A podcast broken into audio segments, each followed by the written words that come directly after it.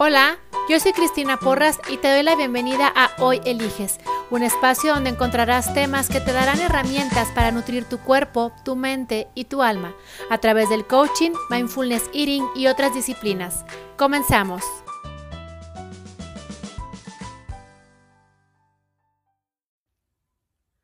Hola, bienvenidos.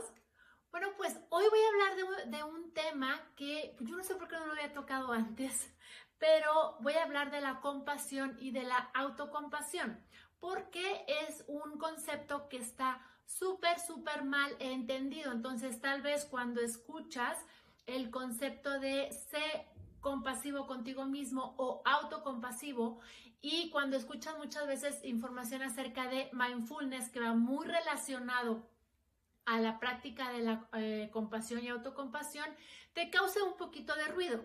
Entonces, voy a empezar por definirte qué significa que es compasión.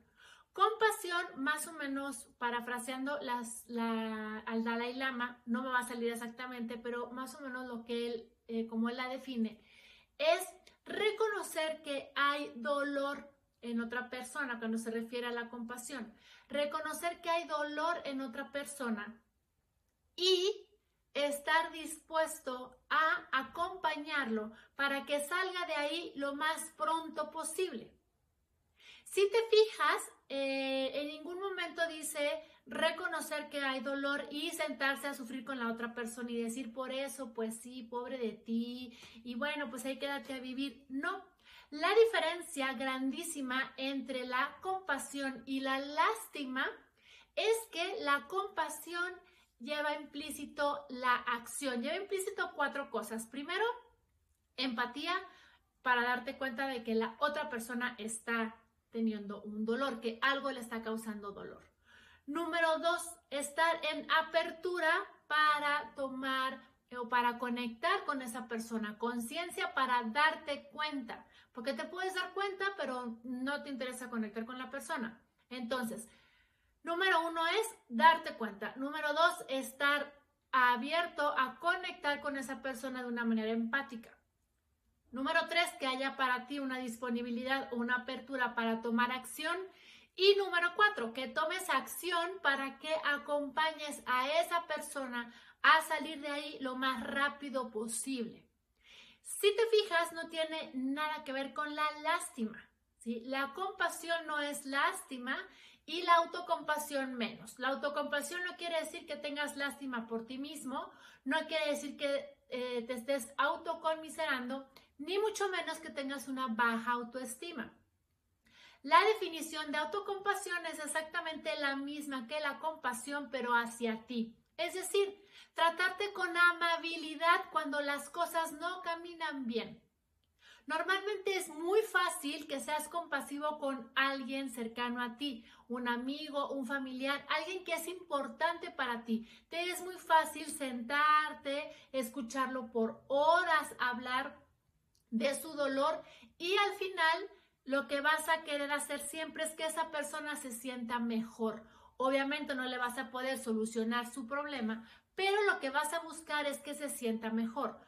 ¿Cómo haces esto? Brindándole escucha, brindándole eh, tu tiempo y brindándole cariño, palabras cálidas, palabras de aliento. Tal vez te más veces de las que estás consciente o tal vez te has pescado muchas veces diciéndole a alguien, todo va a estar bien, no te preocupes. Esto no solamente a ti te pasa, y entonces empiezas a acompañar a esa persona.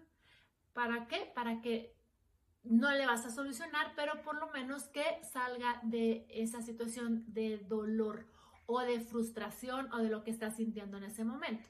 Entonces aquí la pregunta es, ¿por qué nos es tan difícil o por qué es tan difícil, te es tan difícil cuando se trata de ti?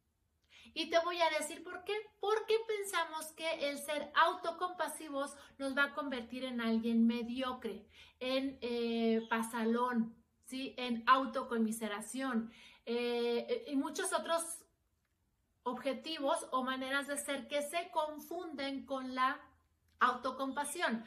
He escuchado mucha gente que me dice, no, es que yo solamente cuando me hablo fuerte y cuando me reto es cuando consigo las cosas. Está perfecto que te retes, pero no está peleada la autocompasión con el reto.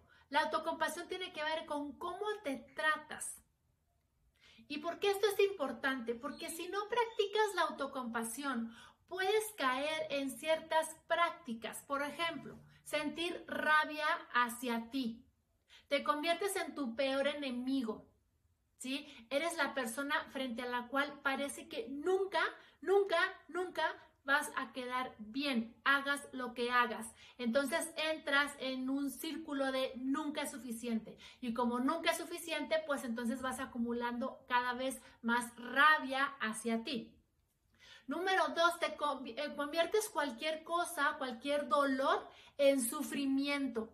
Sea, todo es una catástrofe. Cuando hablamos de dolor, no es lo mismo que sufrimiento. Dolor es cualquier cosita que te saque de tu estado neutro o de tu estado zen, como luego decimos, que es cuando tú estás tranquilo, estás bien, estás apacible. Y entonces viene algo y te saca de ahí. Eso ya es dolor pero estamos acostumbrados a que cuando escuchamos dolor sea algo insoportable. Eso ya no es dolor, eso es sufrimiento. Ahora bien, hay una diferencia. El dolor es inevitable. No hay manera de que pases por esta vida sin sentir dolor. Pero el sufrimiento es opcional. Entonces, aquí es donde radica la diferencia de que si tú practicas la autocompasión, Va a haber situaciones que te van a causar dolor, pero con la práctica no se van a convertir en sufrimiento. ¿Por qué? Porque cuando duras mucho tiempo en sufrimiento, pues obviamente pierdes la esperanza, te cuesta encontrar el sentido a tu mundo, ¿sí? Y estas dos cosas también son el producto de no practicar la autocompasión. Además de los últimos dos eh, efectos de no practicarla es que responsabilizas a otras personas por tu sufrimiento. Son esas personas víctimas que todo el mundo tiene la culpa de lo que le pasa y que aparte es una catástrofe tras otra. Y esto te lleva a desvalorizarte como persona, porque entonces no tienes ningún poder frente a nada. Nada de lo que te está ocurriendo pareciera que es tu responsabilidad, sino que entonces tiene la culpa el gobierno, tu pareja, tus hijos, tu jefe y el villano de moda, el, el bicho, ¿sí? El virus. Entonces, todo tiene tu poder, tú no decides frente a nada. Y esto sucede cuando no practicas la autocompasión. La práctica de la autocompasión como tal ya está comprobado que tiene efectos en todos los aspectos de tu vida en relación a cuatro elementos. Tiene impacto positivo en tu cuerpo, tiene impacto positivo en tu mente, tiene impacto en la relación contigo mismo y en la relación con los demás. O sea, cambia tu manera de relacionarte con el mundo. Algunos ejemplos, te voy a poner poquitos de cada uno. En cuanto a tu mente, bueno, pues está en, cuanto a tu cuerpo, perdón, es cuerpo, mente, relación contigo mismo y relación con los demás. En cuanto a tu cuerpo, se ha percibido una disminución en la hormona del estrés, ¿sí? Y que es también la que está asociada a la producción de cortisol. Disminuye esta parte de estar alerta todo el tiempo y hay un aumento del sistema nervioso parasimpático, que es el que te ayuda a estar relajado. También la práctica de la autocompasión te ayuda o te, te, estimula la producción de la oxitocina y todas las hormonas de la felicidad. En relación al, al, eso es en relación al cuerpo. A la mente, pues obviamente tu mente está más relajada, pero algo muy importante también es que eh, puedes aumentar el grado de concentración tanto en tu trabajo como en otras em, áreas. En la relación contigo mismo, bueno, pues baja el autojuicio, eh, duermes un poquito esta parte de la autocrítica Y en relación a los demás, es que cuando tú practicas la, autocompasión, ¿sí? te vuelves más prosocial. Como ya estás trabajando contigo, como te estás dando a ti cariño, ternura, comprensión, escucha, paciencia, pues obviamente eso es mucho más fácil que te den ganas o te sientas motivado a sacarlo y entonces ponerlo al servicio de los demás, de la sociedad, de los demás equipos de tu vida.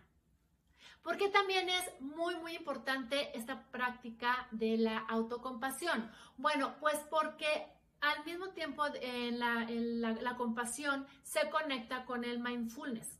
Dentro de la autocompasión hay tres elementos, ¿sí? Y eh, que no te voy a decir ahorita, luego en otro video, en otra parte te lo, te lo explico en, en otro capítulo con detenimiento los tres componentes de la autocompasión. Pero uno de esos tres componentes es mindfulness. Y el mindfulness a lo que te lleva es a enfrentar, no confrontar, sino enfrentar tus emociones, o sea, ponerle nombre a tus emociones. ¿Por qué es importante esto? Porque si una emoción tú no la trabajas, no la eh, enfrentas y no haces algo para salir de ahí o por lo menos te haces consciente de que estás ahí, si tú sostienes una emoción por horas o por días, se va a convertir en tu estado de ánimo. No sé si te ha pasado que eh, el clima es un estimulante muy, muy marcado para esta parte emocional. Hay personas que cuando está nublado sienten que su estado de ánimo como que se, se agüitan, se deprimen, se, como que se apagan. Y cuando dura muchos días nublado, se va haciendo más marcada la, la, emoción y se convierte en un estado de ánimo. Entonces ya cuando igual sale el sol, pero ya te diste cuenta de que tienes trozo o cuatro días triste, eh, eh aguitado, sin muchas ganas, eh, ¿sí? Entonces eso es más o menos cómo funciona esta parte emocional. Si tú sostienes una emoción por horas o por días, se convierte en tu estado de ánimo. Ahora bien, si esa misma emoción la sostienes por semanas o por meses, esta emoción se va a convertir en tu temperamento. Y si esta emoción es sostenida por años, se va a convertir en un rasgo de tu personalidad. De ahí que haya muchas personas que tengan ya dentro de su personalidad, que tengan rasgos depresivos, que tengan rasgos de violencia, que tengan rasgos de eh, incluso iracundos, ¿sí? Es porque han estado y han permanecido en una emoción por años. Entonces, ¿para qué te ayuda la autocompasión? Justamente la autocompasión te ayuda para aprender a lidiar o a enfrentarte con el dolor y aprender a manejarlo. Todas las emociones negativas te causan un dolor, ¿sí? La frustración, la ira, el resentimiento, el enojo, el abandono, el desprecio, te causan dolor. Entonces, la autocompasión te sirve para enfrentar ese dolor y acompañarte a salir de ahí lo más rápido posible. Entonces, por eso es muy importante eh, que empieces a adentrarte en estas prácticas de compasión y autocompasión. De verdad es muy fácil y es más fácil de lo que crees empezar a practicar la autocompasión. De hecho, en todos los seres humanos habita la parte o la voz autocompasiva. En las caricaturas, en los dibujos animados, surge eh, esta explicación muy ah, gráfica cuando sale el angelito y el diablito y el angelito dice una cosa y el diablito dice otra. Bueno, pues lo podemos traducir a que una es tu voz autocrítica y tú vas a tener también el otro que es tu voz autocompasiva. El problema es que por meternos en un sistema donde siempre te dicen ve por más y estar todo el tiempo competitivo y no hay, y, no hay tiempo para, este, para esta parte del dolor, eh, no hay tiempo para nada más que para estar más, más, más, más, yendo por más, por más y por más. Desde chiquitos alimentamos nuestra voz autocrítica y la voz autocompasiva la dejamos así, chiquitita, bajita, que apenas si se oye. Y además, por toda esta cuestión que ya te platiqué al principio de que está muy mal entendido y pareciera que el ser autocompasivo es ser mediocre, pues entonces evitas en lo posible escuchar la voz autocompasiva o la voz compasiva contigo mismo. Entonces, bueno, pues esta información espero que te sea útil. Ya en otra entrega te platicaré acerca de los componentes de la autocompasión, aunque en realidad no necesitas saberlos para empezar a practicarla. Ahora bien, ¿cómo se practica la autocompasión? Hay muchas meditaciones, hay muchas eh, prácticas que tú puedes ir utilizando para practicar la autocompasión. Tiene todo que ver con la manera en la que tú te tratas cuando hay algo que te está causando dolor. Porque al final de cuentas, si sigues esperando que venga de afuera, bueno, pues lo único que vas a conseguir es seguir acumulando toda esta parte de expectativas rotas, juicios y etcétera, que no te llevan más que a seguir em, agrandando el costal y luego todavía lo quieres cargar.